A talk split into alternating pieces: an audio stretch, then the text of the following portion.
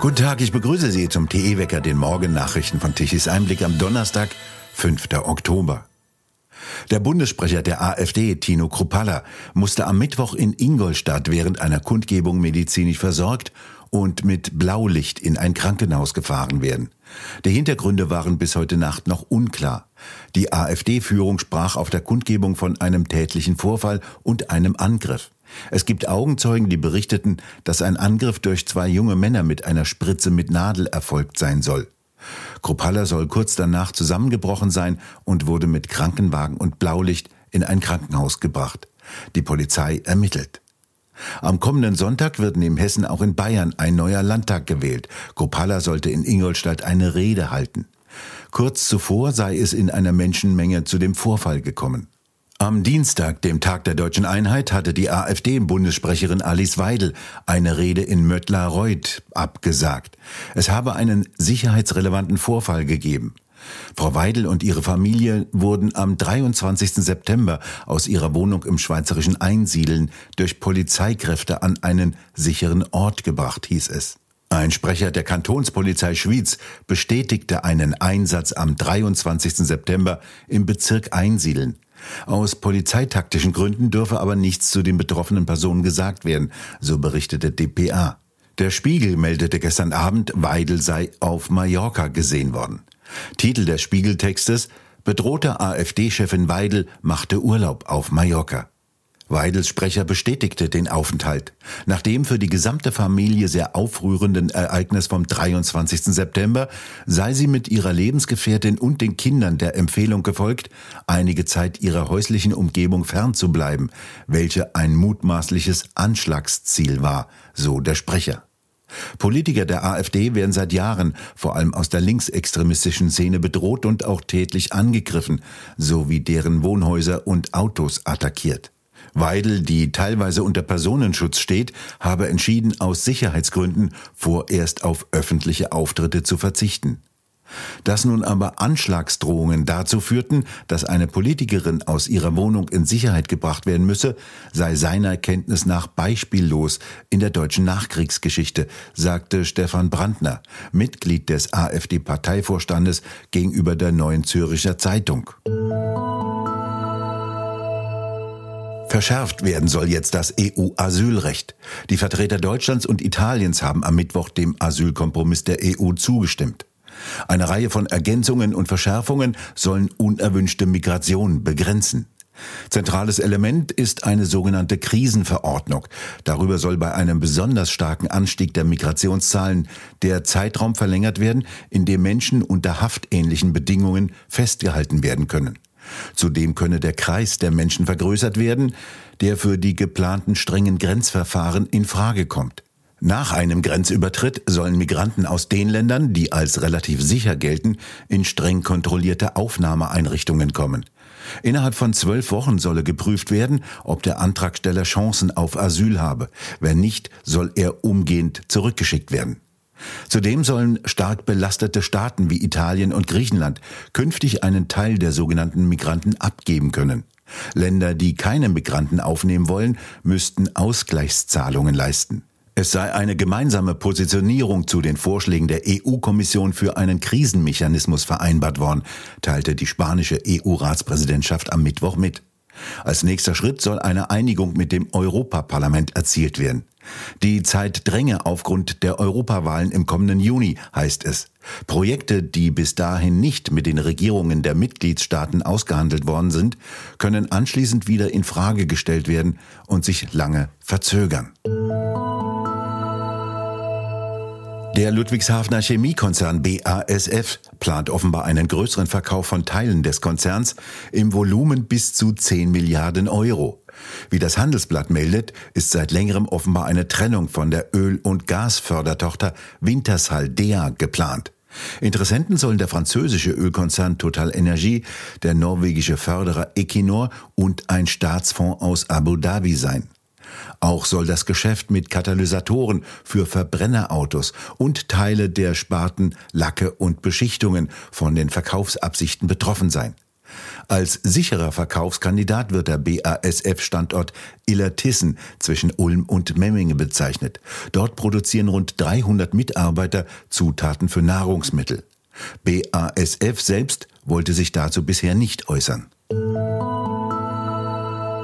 Im Supermarkt werden die Lebensmittel deutlich teurer, doch die Erzeuger, die Landwirte bekommen immer weniger Geld. Nach Berechnungen des Thünen-Instituts kommen als Anteil der Verkaufserlöse beim Landwirt lediglich 21,7 Prozent im Durchschnitt an. Den Großteil 80 Prozent bekommen Industrie und Handel. Bei einem Ei beispielsweise erhalten Landwirte 37,6 Prozent des Verkaufspreises. 1970 waren dies übrigens noch 84,5 Prozent. Von einem Glas Milch mit einem Viertelliter Milchinhalt erhält der Bauer 0,09 Euro, also 9 Cent. Bei Fleisch und Wurst kommen 21,9 Prozent beim Bauern an. Bei Brotgetreide erhält der Bauer nur noch 3,9 Prozent vom Verkaufspreis. Von einem Kilo Mischbrot bleiben ihm also 0,18 Euro übrig.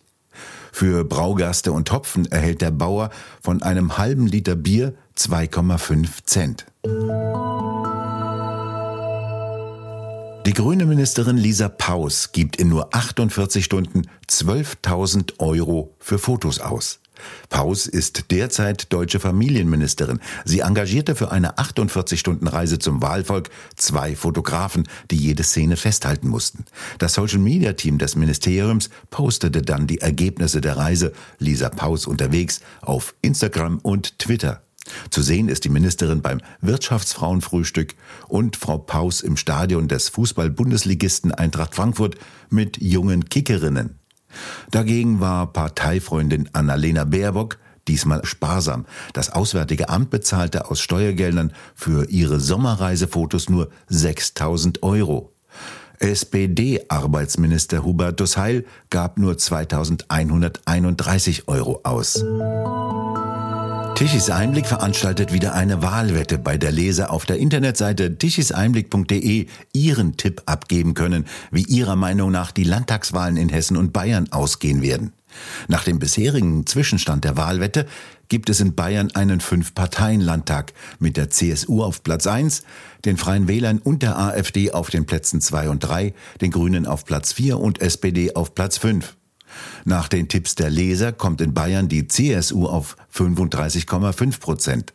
Auf Platz 2 und 3 liegen die Freien Wähler mit 16,67 Prozent und die AfD mit 16,42 Prozent dicht dahinter. Die Grünen würden auf 11,58 Prozent kommen, die SPD auf 8,65 Prozent und die FDP fällt unter die 5-Prozent-Marke und wird nicht im Landtag vertreten sein.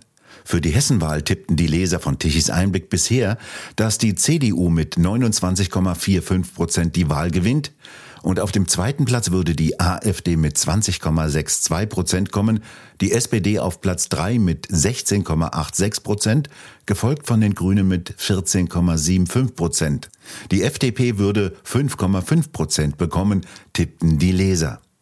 Jeder Leser kann jetzt noch mitmachen und auf der Seite tichiseinblick.de seinen Tipp abgeben, wie vermutlich die Wahlen ausgehen werden. Das Ergebnis veröffentlichen wir am Sonntagabend bei der Wahlsondersendung auf Tichys Einblick. Die Fußballweltmeisterschaft im Jahre 2030 findet in den drei Ländern Marokko, Spanien und Portugal statt. Dies gab am Mittwoch der Fußballweltverband FIFA bekannt. Allerdings soll das Eröffnungsspiel in Uruguay stattfinden, zwei weitere Spiele in Argentinien und Paraguay. Der Grund? Das Jubiläum der Fußball-Weltmeisterschaft soll gewürdigt werden. Denn die erste Weltmeisterschaft wurde 1930 in Uruguay ausgetragen. Das kann man dann wohl die diverse Fußball-Weltmeisterschaft nennen oder die vielfältige. Und die Weltrettung mit CO2-Sparen fällt in der Zwischenzeit dann mal kurz weg.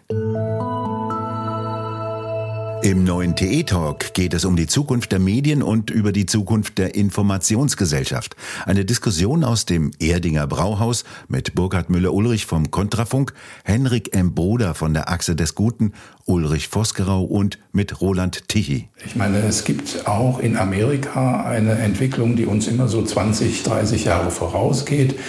Die haben ein Fox News die haben äh, das, was wir immer noch unter Alternativ verbuchen und es funktioniert ziemlich gut und ist recht mächtig. Naja, nur ein Satz. Ähm, die Frage ist, es gibt ja Umweg- und Parallelfinanzierungen und äh, man könnte schon sagen, ich bleibe beim Beispiel Springer, dass Springer die Achse dadurch fördert, dass er mich bezahlt. Also diesen Zusammenhang kann man gar nicht leugnen. Und das andere ist, ähm, die alternativen Medien, so wichtig sie sind, sind immer noch Nischenprodukte. Und das spricht nichts dagegen. Nischen sind wichtig. Da können Ideen ausprobiert werden, da kann man was experimentell unternehmen. Aber äh, seien wir doch ehrlich, wir leiden schon ein bisschen drunter, dass wir in der Nische sitzen, statt oben die große Oper zu bespielen, wo wir eigentlich hingehören. Weil wir die Besseren sind, weil wir es besser wissen, weil wir einen klaren Durchblick haben und wir kommen trotzdem gegen Gruner und Ja oder Springer und andere nicht an.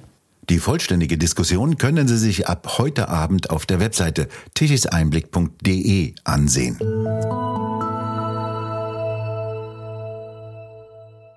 Jetzt noch ein Werbehinweis für eine Veranstaltung. Kernenergie, wann steigt Deutschland wieder ein? Dies ist Thema einer Tagung am 26. Oktober 2023 in Frankfurt am Main. Die deutsche Volkswirtschaft steht massiv unter Druck. Mitten in der Energiekrise wurden die letzten deutschen Kernkraftwerke abgeschaltet.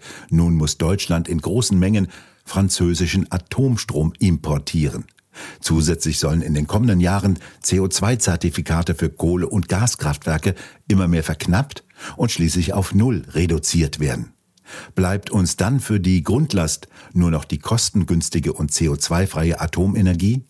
Hat die Kernenergie in Deutschland wieder eine Zukunft? Wie stehen die Chancen für neue sichere Kernkraftwerke, die den vorhandenen Atommüll als Brennstoff nutzen?